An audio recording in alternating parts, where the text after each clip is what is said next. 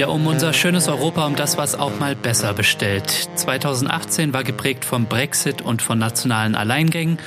Und dieses Jahr könnte Europa noch weiter auseinanderdriften. Denn im Mai wird das Europäische Parlament gewählt und rechten Parteien wird ein Triumph vorausgesagt. Was tun?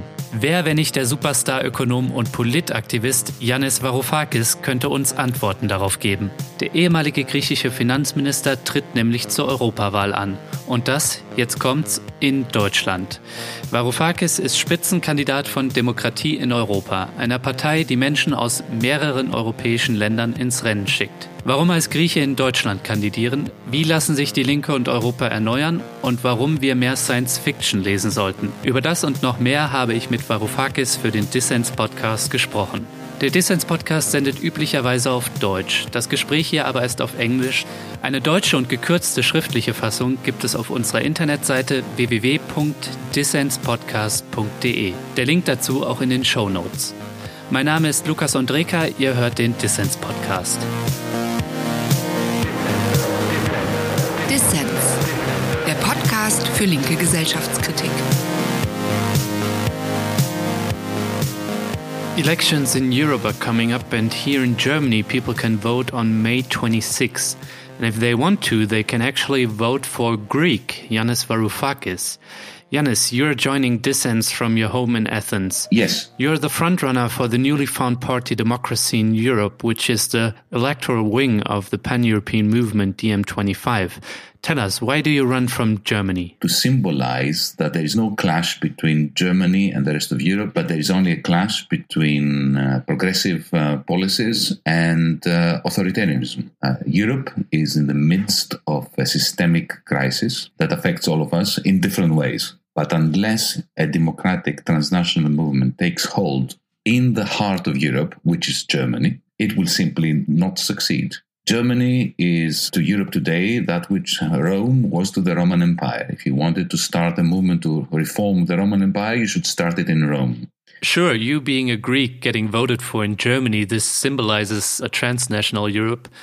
But in the current situation, it represents almost a middle finger, I think, to the fascists on the one side and to the technocrats of sorts of Wolfgang Schäuble on the other side. It is a statement that we do not recognize the logic of us against them, whoever the us and whoever the them might be. It is a rejection of both the Schäuble like attitude towards uh, a fragmented Europe that is only united by a common currency and to the vision of the racists, the xenophobes, the nationalists, the fascists, who want uh, to utilize the discontent that these failed policies at the level of Europe uh, are, is creating in order to gain strength within their own countries and uh, to turn their populations against each other. I read that in order for you to be able to run in Germany um, for the European Parliament, you had to prove uh, that you are a resident in Germany, and for that you rented an apartment of a friend. So you kind of hacked the election rules. Did anyone do that before? Well, I didn't hack anything. Uh, what we did was we followed the rules.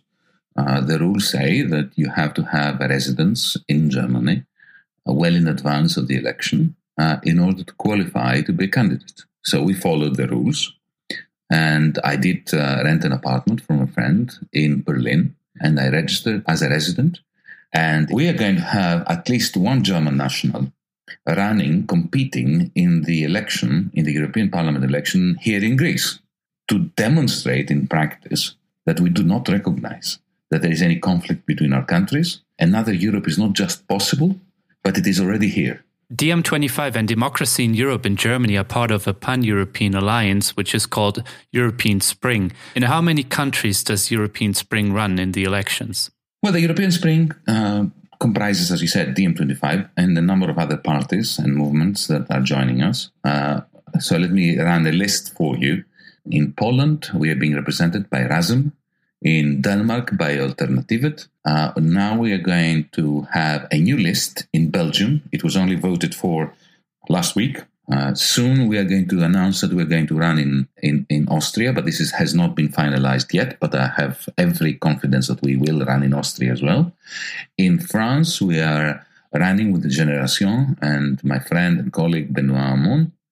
In uh, Spain, Actua has joined officially the European Spring. In Portugal, Livre, and of course in Greece, Mera 25. This is the last uh, count, if you want, and we hope that by May we will have other countries that are participating in other movements. This year, there will also be elections in your home country, Greece.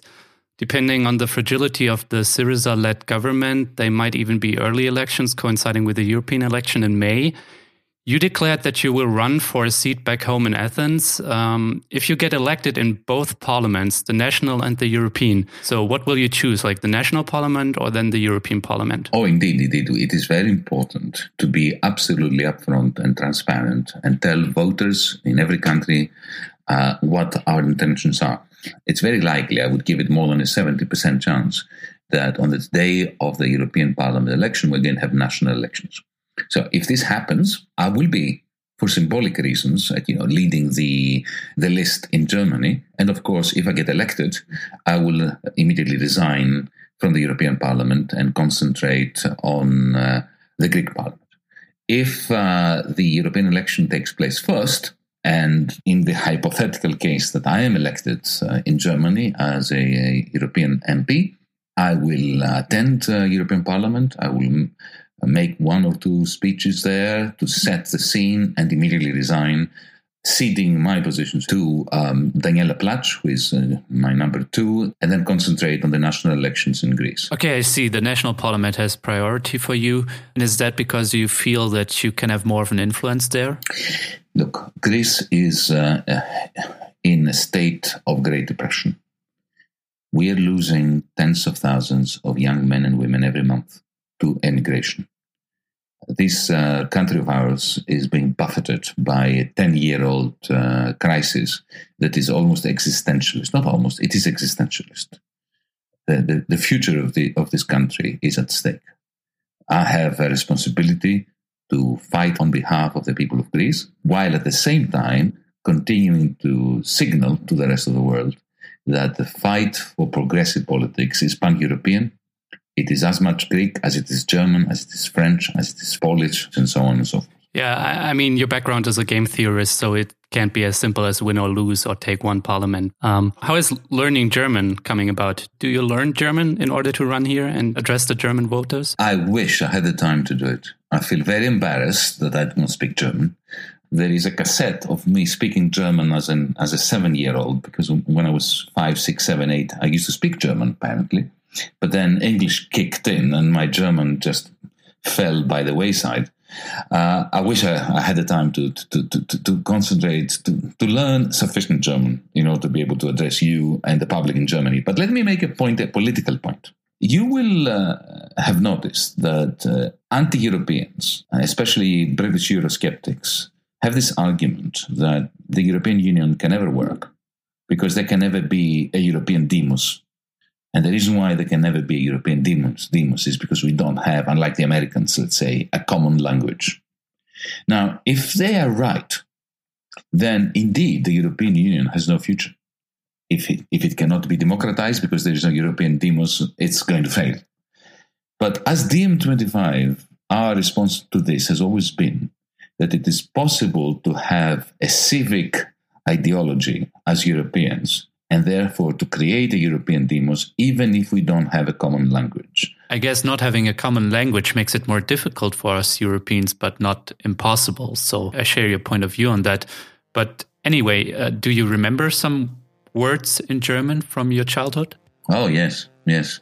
I remember my my mother giving me various speeches in German. My mother was a fluent uh, German speaker, so let's say wir haben viel zu tun.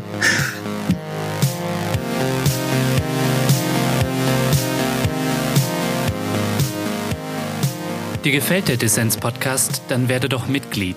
Denn wir brauchen deine Unterstützung, damit Dissens weiter senden kann. Helfen kannst du uns schon mit 2 Euro im Monat. Und für das Geld winken Bonusinhalte. Also mach mit, denn du hast gehört, wir haben viel zu tun. Alle Infos hierzu gibt's auf unserer Internetseite www.dissenspodcast.de. Der Link auch in den Show Notes. Als kleine Besonderheit verlosen wir unter allen Leuten, die bis zur nächsten Dissens-Folge in einer Woche Mitglied werden, ein Varoufakis-Buch. Infos hierzu am Ende dieser Episode. Also dranbleiben. Hier ist der Dissens-Podcast. Zu Gast ist Yanis Varoufakis. Yanis, you're an economist first and foremost. And one could say only by accident you were thrown onto the center stage of politics in the Greek debt negotiation crisis. Do you sometimes yearn for simply being an economist and teacher again and leaving the messy field of politics? Well, in one word, yes. I never wanted to, to enter politics. I was very happy as an academic, uh, writing my obscure academic articles. uh, but it was only around the early 2000s when uh, I started feeling that the world around me was heading for a monumental crisis, a crisis like that of the 1920s and 30s, that would create um, uh, political monsters and that it would um, be a, a, clear and present danger for generations to come. It was only then that I moved away from the very obscure game theoretical texts that I loved uh, engaging with and models. And I started writing about uh, financial flows, about trade flows, about the way in which capitalism was procuring uh, impossible imbalances that at some point would blow up. So, yes, you're right. I mean, the only reason why you know me is because uh, of the massive crisis of 2008 and the particular impact of that crisis in Greece. And so when you ask, ask me the question, do I wish that that crisis never happened so that I could stay in my academic obscurity? The answer is yes, absolutely yes. But then again, I don't regret having thrown my hat into the political ring, given that this crisis has happened. I'm also asking because I think your strong suit is especially in explaining complex economic issues to normal people like me. And sometimes I think that the business of think tanking might suit you better than the politics realm. And the left could use a good think tank, a think tank like the neoliberals said in the right moment of time with the Mont Pelerin Society, for example. Well, you know, we do not control history and we do not control our place in history. I would be more comfortable being in a think tank, being in a university environment, an academic environment, behind the scenes. Uh, I, I, personally dislike seeking votes and asking for people to vote for me. Uh, but then, then again, um, if you if you look at the way neoliberals created their ideological armor through the Mont Pelerin Society and so on, uh, they were very well funded. They were doing a, for many many years before the crisis of capitalism that brought neoliberalism to the fore. Uh, the left does not have this kind of infrastructure. And now it's too late. We are in the middle of a humanitarian crisis. We're in the middle of an ecological catastrophe with climate change. Uh, this is uh, our generation's uh, moment of truth. We need to be out there on the streets, uh, in the electoral process, in the universities, uh, in the media to fight the political struggle and the ideological struggle. What I try to do is I try to remain as academic as I can within the realm of politics. In other words, uh, you will hear me question my own beliefs quite often. Uh, that's why, for instance, many, many people are surprised that I call myself an inconsistent, erratic Marxist because I do believe that you've got to be erratic uh, you've got to be able to question yourself. Everybody who is completely convinced about their own views is a fanatic and a dangerous fool. Uh, so it's important at this juncture to combine self criticism and academic mindset with political activism. Uh, and I don't feel that there is time or resources to do anything different. I like that you brought up that you're an erratic Marxist because the logo of this podcast is Marx himself, but ironically with the sunglasses on. and Marx's mantra was first and foremost that we always have to doubt ourselves and always doubting yourself. I think that's something very important in nowadays complicated world. Indeed, indeed. And let's never forget that the left has committed massive crimes against humanity and against itself the Gulag was invented so that communists go in it. And we must always uh, remain skeptical of the left as leftists.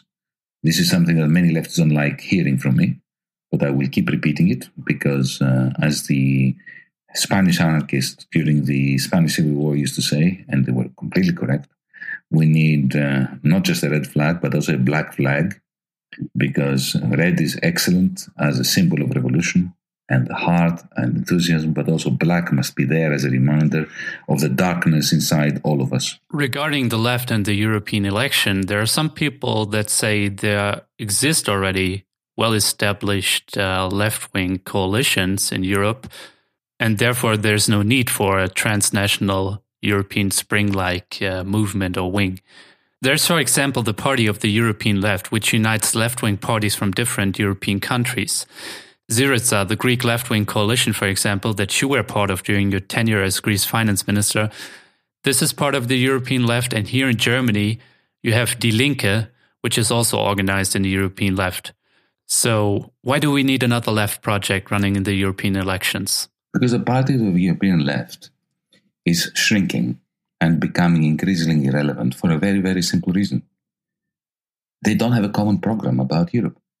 Even the Linke does not have a common program about Europe. To our detriment and with sadness, we note that the Linke is divided. There is a wing which is Europeanist, like DiEM25, and indeed um, they are my comrades, my friends, Katja Kipping, and many, many others uh, who were part of DiEM25 when we began uh, they have the same views that we do about the importance of transnationality, the importance of taking over the institutions of the European Union and making them work for the many, not for the few. Uh, but then there is another faction in Die Linke, which um, is arguing for the disintegration of the European Union, the disintegration of the Eurozone, and indeed they're even calling for limits to migration, limits to the number of refugees that should come into Germany. When you try to put together these two different factions and to get them to agree to a common manifesto, you end up with the lowest common denominator. And the lowest common denominator manifesto that you end up with is vacuous, it's empty, empty of meaning. And at a time when Alternative for Deutschland are very clear and very coherent in what they want, they want terrible things, but they're very clear about what they want. For the left to have this lowest common denominator is appalling. It is effectively an abdication of duty. You mentioned the European Left Party. Well, the European Left Party comprises not just the Linke, but also, in some way, Jean Luc Mélenchon was part of that, and Alexis Tsipras in Greece.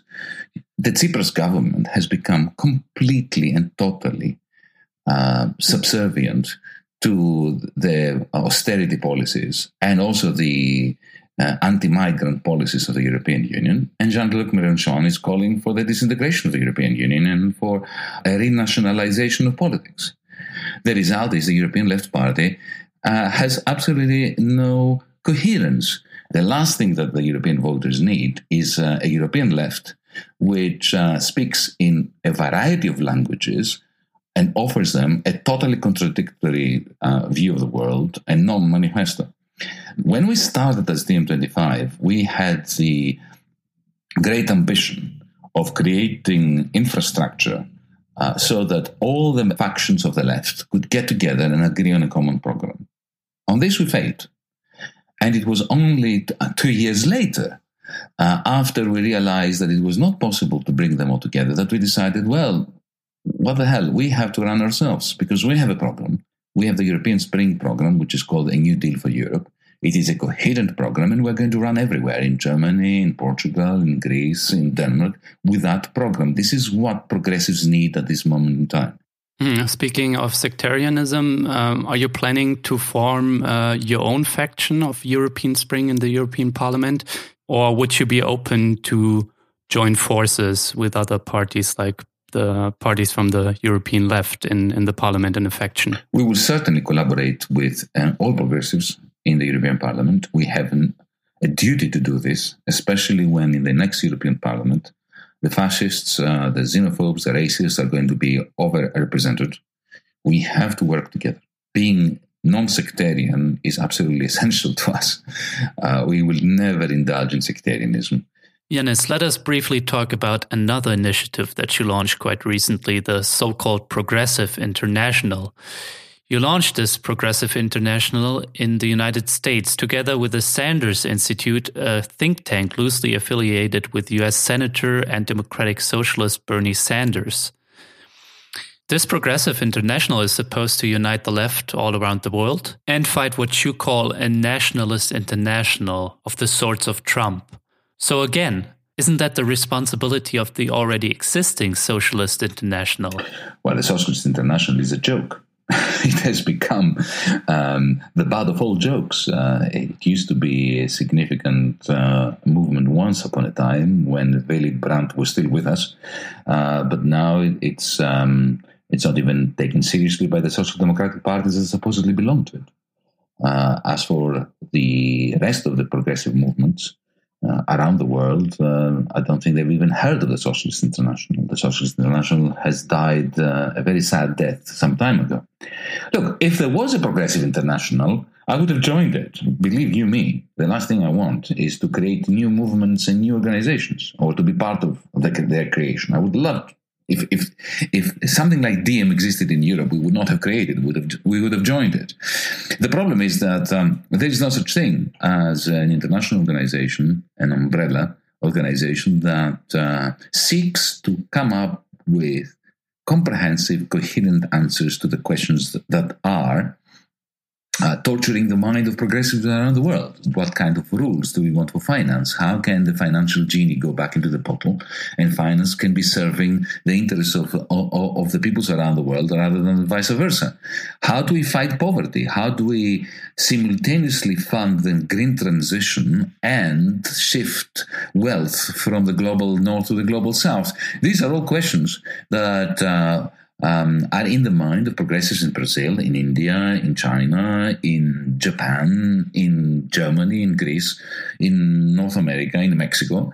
Uh, isn't it time that we go together and we answer those questions uh, comprehensively that is the whole point. Now, if the Socialist International or any other international were doing that, it would be fantastic and would have joined them, but I'm afraid they are not. Yeah, right now, the Progressive International is more or less a website with inspiring language and video. We will see if you are able to connect and practice uh, different left wing groups, parties, uh, initiatives around the globe. What I was asking myself is um, do you already start to reach out to other regions? Because at the presentation of the Progressive International in the United States, only two regions were represented by uh, progressives um, Europe and North America. So, what about Africa, Asia, Latin America? These are also important places. Oh, you're absolutely right.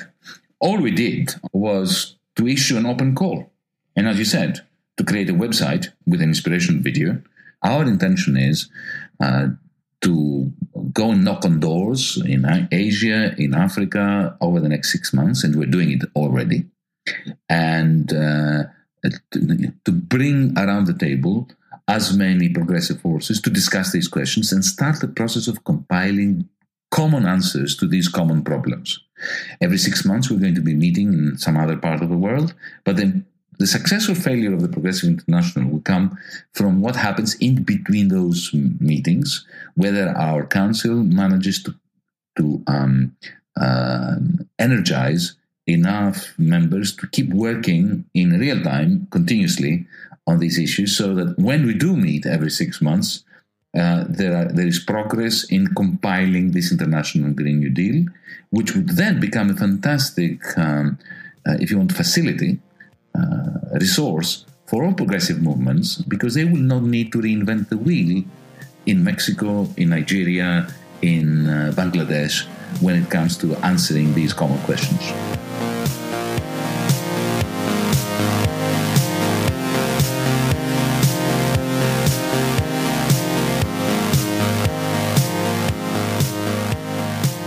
Yanis, the elections ahead of us, the European Union seems in a really precarious state. A lot of the key states are run by right wing governments successfully riding the wave of anti EU resentment as well as xenophobia and racism towards migrants. And right wing extremists threaten to gain ground in the parliament and divide Europeans even further. So, how did we end up here? What are the underlying causes? 2008 I keep saying this because I believe it very, very strongly. 2008 was our generation's uh, 1929.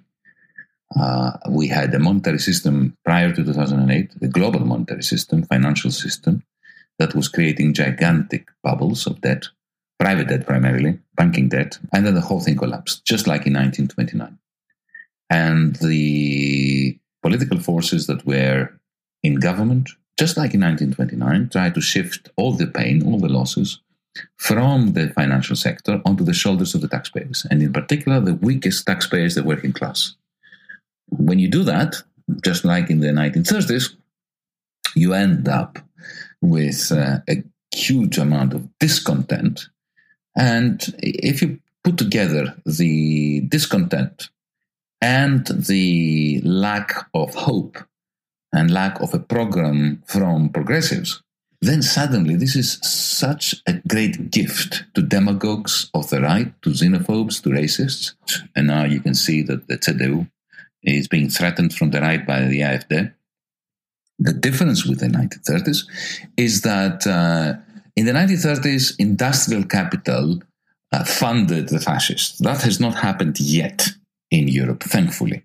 But um, I wouldn't put past uh, our uh, oligarchies' capacities to do the same thing. So, your point is that migration is only a symptom and not the reason for this crisis we are in, and that it is the financial crisis and the austerity politics that were put in place thereafter and are also ingrained in the European treaties. Take Germany.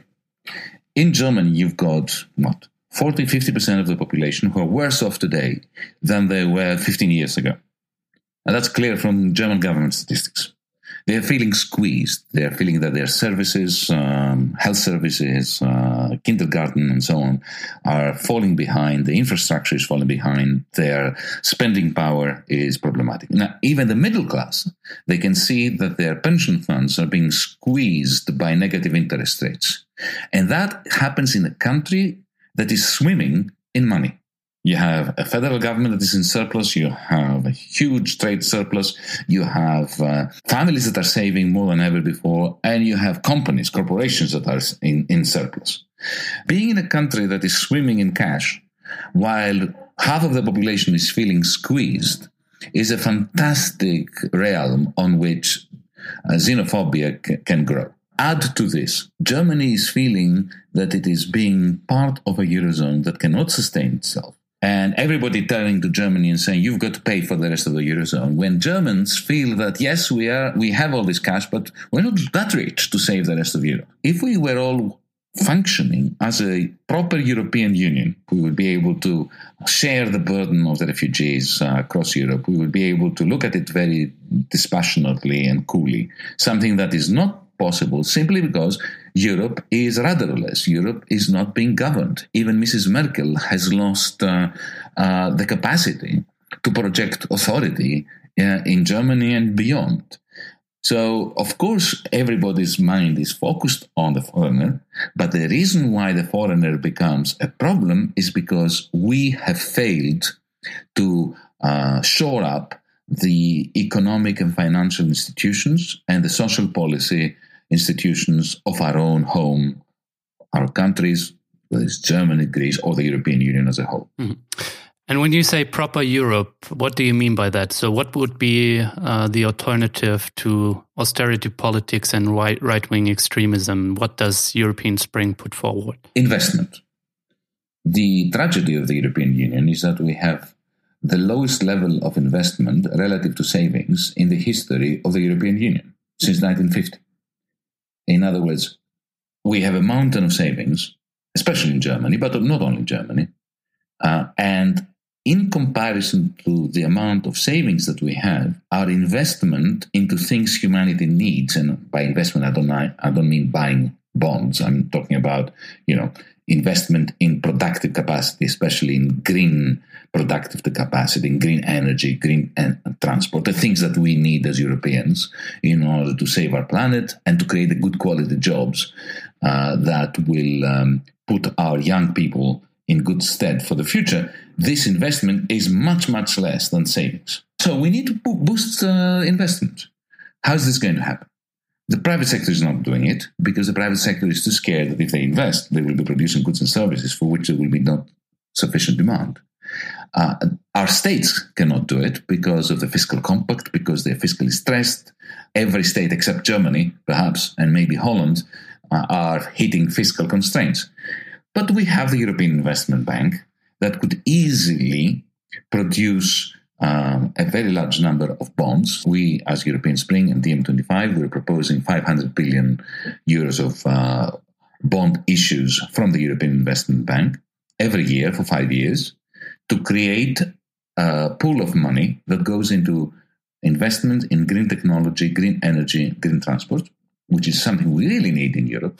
So no shared budget Macron style, which uh, failed like uh, only a few weeks ago. Oh, I'm all in favor for a shared budget, but it's this is not the time because, uh, as you know very well from Germany, the moment you start talking about a, a shared budget, uh, the, the, the question becomes okay. So who is going to be legitimizing this?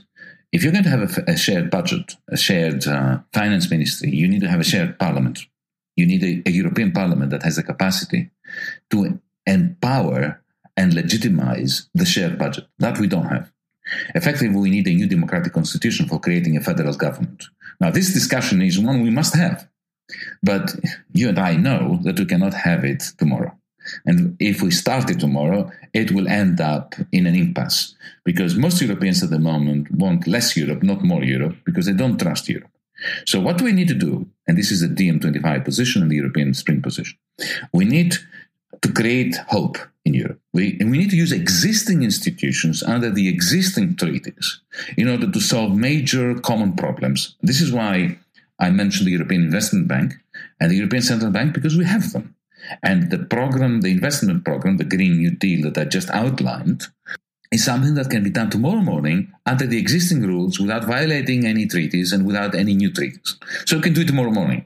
So if we do that, our audience will start thinking again of Europe as a source of solutions, not as a, as a source of, of problems. Suddenly, Europe becomes again the realm of shared prosperity, and then the mood changes, and then we can have the discussion about a democratic federation that will take, of course, 10, 20 years.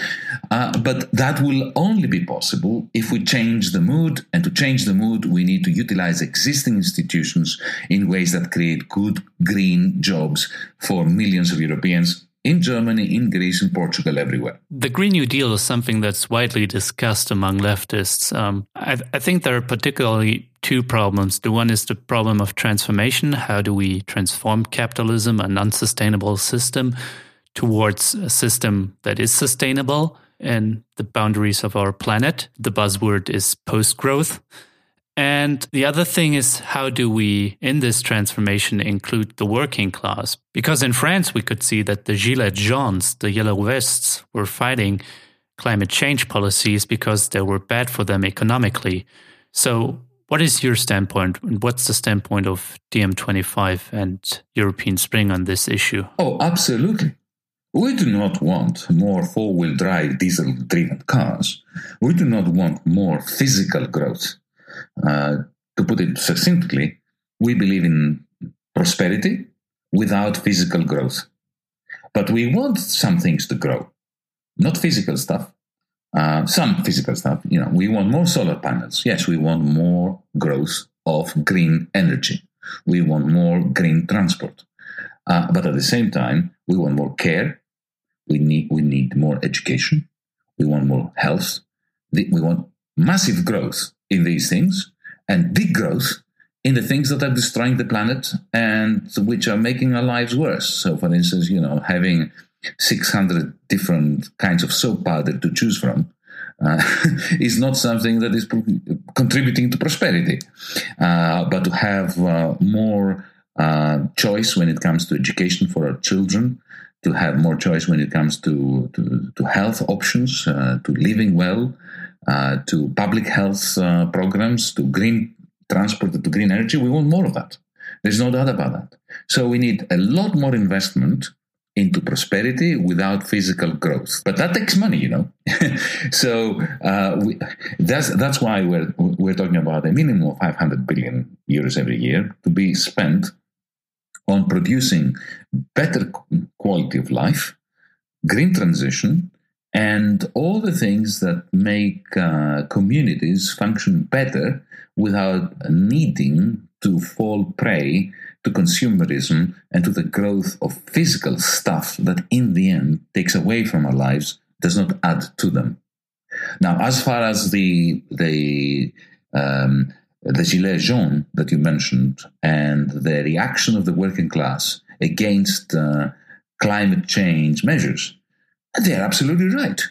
Let's face it, after the 2008 financial collapse, it was the weaker members of society that were, that were asked to shoulder the burden created by, you know, Goldman Sachs, Deutsche Bank, and so on and so forth.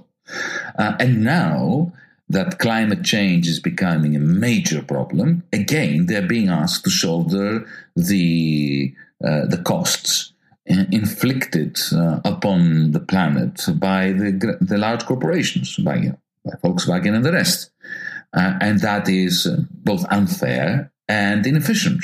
Our position is this: yes, we must put very large tax on carbon, on diesel, on all the polluting uh, substances, fuels, and so on. But you can't ask the working class to pay for this. You see, when you increase the diesel tax in a place like France, the rich are not particularly upset by this because um, the proportion of their income that goes to diesel fuel is very, very small. When you have millions uh, of income, uh, then you pay another 10% in, in, in diesel tax, it means nothing to you. You don't even notice it. But if you're struggling to make ends meet, if you live in a rural area and you need a diesel powered car in order to go to the shops, go to, the, to your job, or pick up your kids from school, then that may be the difference between putting food on the table and not putting food on the, on the table. So, what is the solution? The solution is not to do nothing and not to increase fuel tax and diesel tax. It is important that we introduce, that we tax carbon heavily, but that tax must be neutral. It must be revenue neutral. The, the, the, amount of taxation, the receipts by the state from these taxes must be returned as income subsidies to the poor. So the poor can receive the money that they pay at the fuel pump back in the form of a subsidy, and then they can choose what they want to do with it. And if uh, you know the tax on diesel is high, they can they can use the income that the, that they receive in subsidies in order to choose uh, more green technologies, greener cars, electric cars, uh, and so on and so forth. So the solution for us is yes, we need to tax all those substances that are destroying the planet, but that must be a neutral tax and it must be returned to the poorer and weaker members of society, not to be absorbed in the um, in, in the budget of the government and be used to give uh, tax exemptions to the rich. Mm-hmm. Talking transportation, physical stuff, and the ecology, you are known to be a passionate bike rider. Would you be keen to switch that for some not so cool shared electric self driving pod in the future? Well, I have to confess that I love riding my motorcycle. I wish I could ride it more. Uh, I don't have time to, so I cover very few kilometers every year in these days. I have tried a fantastic uh, electric motorcycle, uh, packing a huge amount of power and that was great fun. I would hate it to be self-driving, but I would love it to be electric, so that I I, I do my part for the environment. I read that you're working on your fifth mass market book. The working title is The Shaken Superflux. Uh, in that book, you paint possibilities for the year 2035. Sounds to me like science fiction a little bit. Can you give us a glimpse into your upcoming book and what the world will or could be in 2035? yes, my book is going to be uh, an attempt at science fiction. I love science fiction. As Fredric Jameson said, science fiction is the archaeology of the future, is the best way of exploring the present and our present reality. So the, the, the, book is a reaction to a criticism of my previous book, Talking to My Daughter About the Economy, uh, because that was all about how capitalism is. And the criticism that uh, stimulated the next book was that okay, so you're very critical of capitalism. Uh, what is the alternative? Maybe it's the best of all possible alternatives. So I needed to counter that.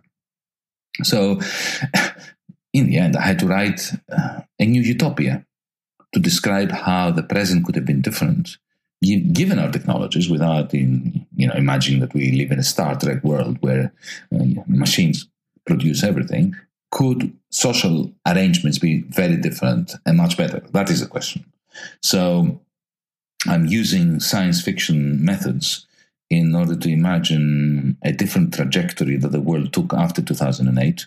So I'm positing that in 2008, the crisis was so great that it uh, effectively uh, caused the, uh, the, the, the time space continuum to bifurcate. So a different trajectory started in 2008, leading to a completely different um, social organization.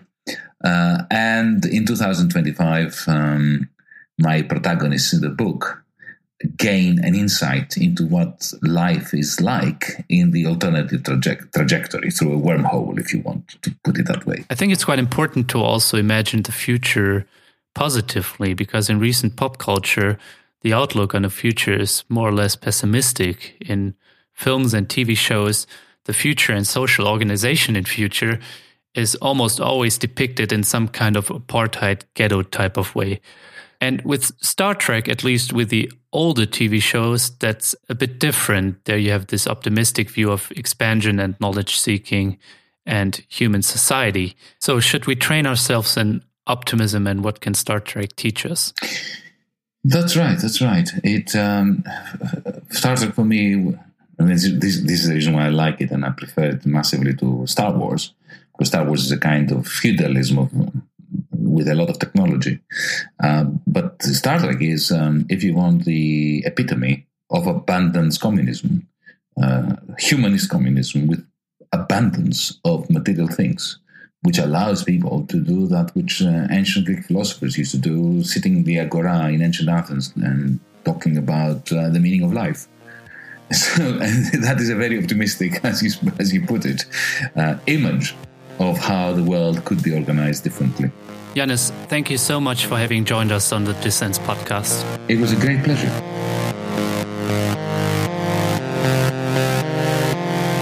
Das war Yanis Varoufakis, Ökonom, Aktivist und vielleicht bald Mitglied des Europäischen Parlaments.